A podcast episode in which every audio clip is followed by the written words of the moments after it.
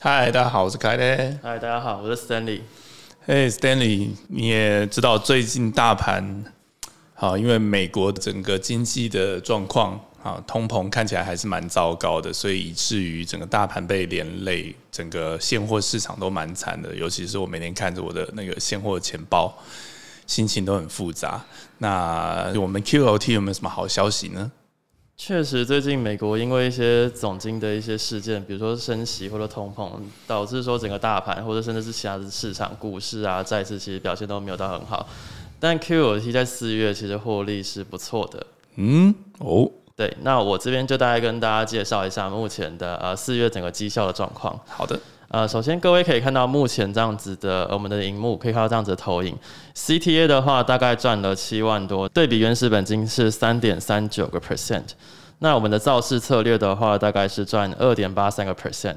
DeFi 的话大概是一点五一个 percent。所以 overall 来看，我们本期的策略部署的报酬率是三点零三。那我们从二月底大概三月二号上线到现在是大概三点四四个 percent，是相当不错的报酬率。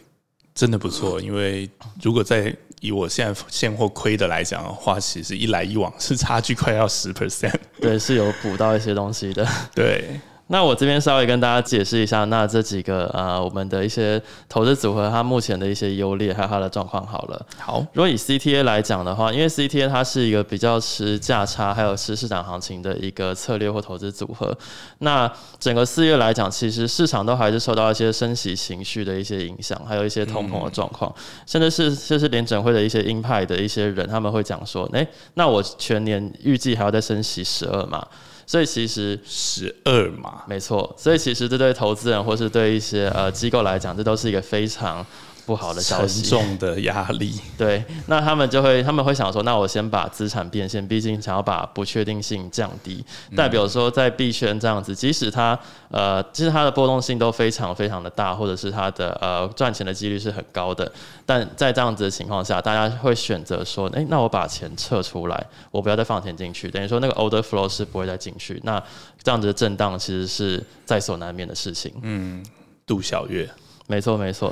那整个月其实都在震荡之中度过。那在四月底的时候，我们迎来了一个大概五到十个 percent 的一个下跌。那这个下跌的话，我们推测或者是说，主要还是因为五月就面临到准备要升息这样的状况。实际上，就是在五月四号的台湾，呃，五月五号的台湾凌晨大概两点三点那个时候，联准会会出来讲一些事情。那我们预期是说，应该会升息大概两大概两码左右啦。那考虑到这样升息，那投资人的一些情绪反应，还有说就是四月底的时候，可能会有一些机构他们会在做一些资产的 rebalance，导致说四月底来了一个蛮大的资产的下跌。我我们是这样判断。嗯，所以看起来我们的方向，呃，如果以这个 position 的历史来讲的话，我们几乎是重仓都压在空方喽。对，目前为止的话，我们可以看到。其实下面这个 position，我们在四月最后礼拜基本上都是在空方。嗯，对，那这个的话其实也不是人为操纵，是啊，我们的系统他们自动化去执行这样子的呃，而且高达负四十，就意思是百分之四十的资金都在空方吗？呃，对，哇哦。整体上是这样子。那接下来我们再来聊一下，就是 Market Maker 的部分。我们在四月中的时候，其实有提到说，Maker 它的表现是相对的是不错的。那目前为止的话，整个四月 Maker 的获利的绩效是二点八三个 percent，嗯，是稍微有一些获利回吐的情形。主要还是因为 Maker 它在赚的是我挂 Maker 单，然后去赚中间震荡产生的一些行情跟一些呃价差的部分。但其实四月在四月底的时候，它的那个下杀幅度是。很难去做到一个呃赚钱这件事情的，所以那 Maker 的话是希望说我们可以补足 CT 在震荡行情的一些比较不利的状况。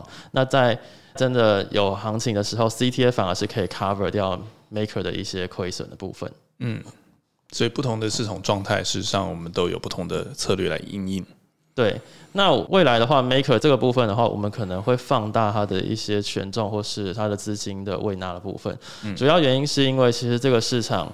币市是一个相对是比较呃比较多样化的市场，我们会希望说我们可以多放一些不一样的，在不一样的 pair 或者在不一样的 symbol 上面，然后来达到一个制造流动性，然后赚取中间的那个 spread。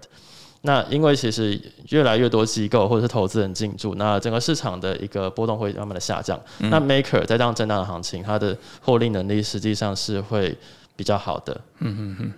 那最后则是 DeFi 的部分，DeFi 的话，这个月大概是赚一点五一个 percent。DeFi 我们其实没办法透露太多，说我们到底投了什么样的项目，我们只能说我们投了一些不错的长期项目，或者是有一些呃 DeFi project 的一些 strategy。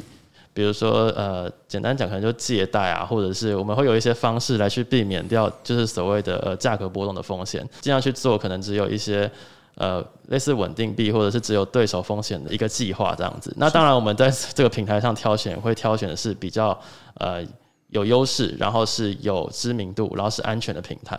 对，我们会先做好完整的研究，而不是一个就是看风向然后就去做的风险的投资。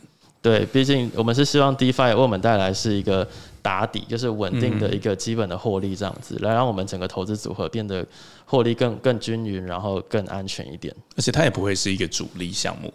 对，DeFi 不会是一个主力项目。OK，那哎，不如我们来聊聊就是之后的高频嘛，因为我记得蛮多投资人或者是。大家都都很好奇我们这一块进度。好的，好的，那跟大家报告，我们的高频的 Take 策略已经在上个礼拜上线了。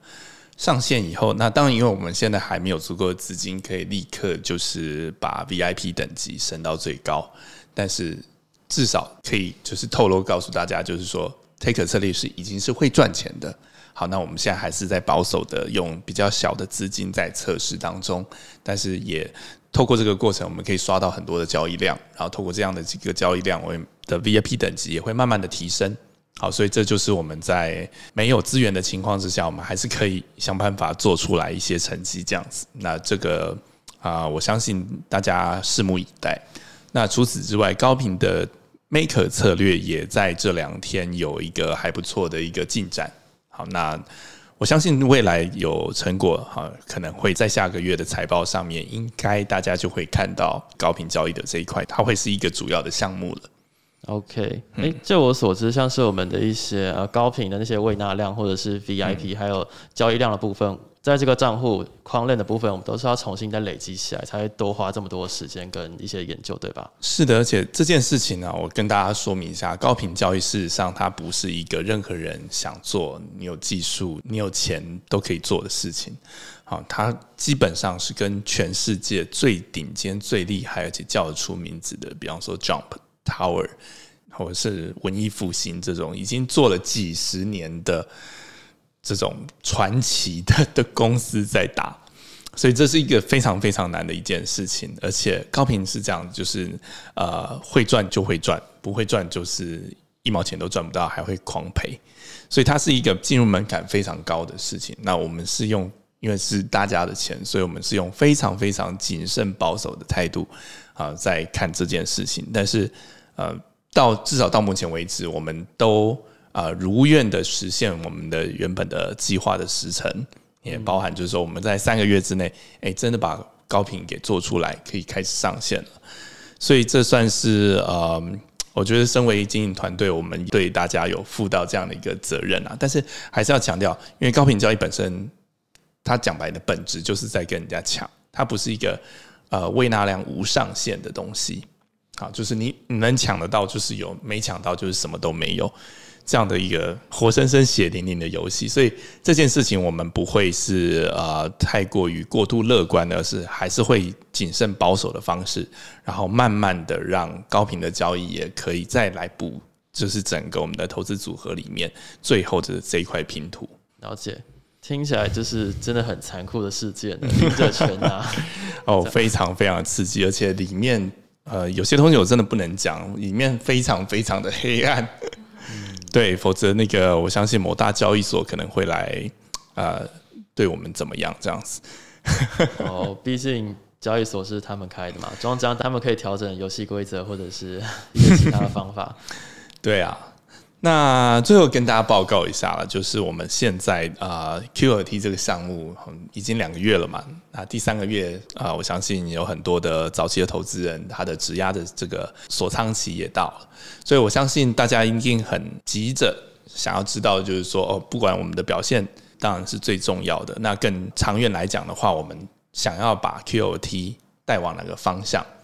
那的确，我看到 Discord 上面有人在问这样的一个问题。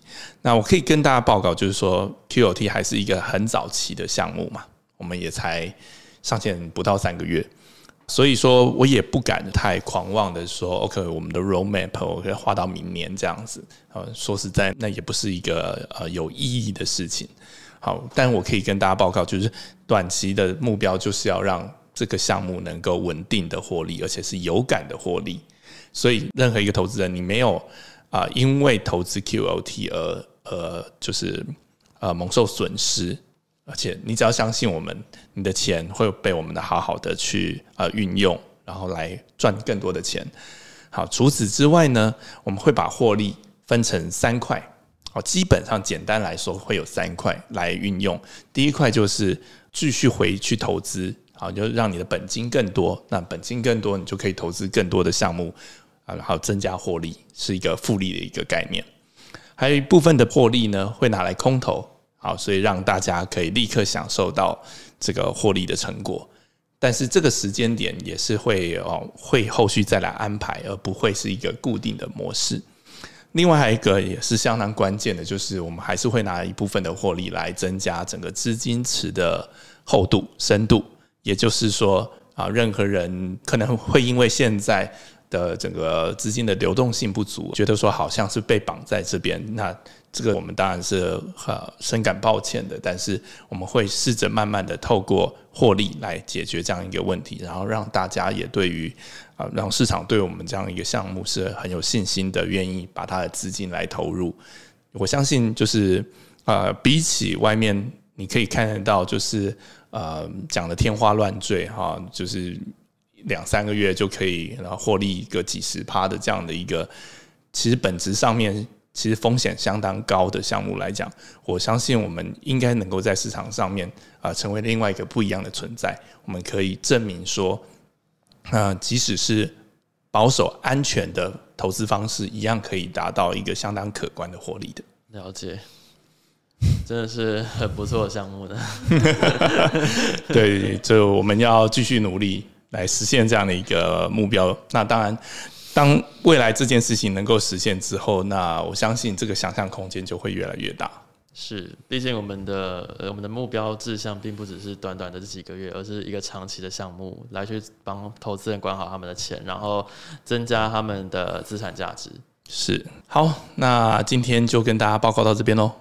OK，了解，我们就下周见。好，下次见，拜拜拜。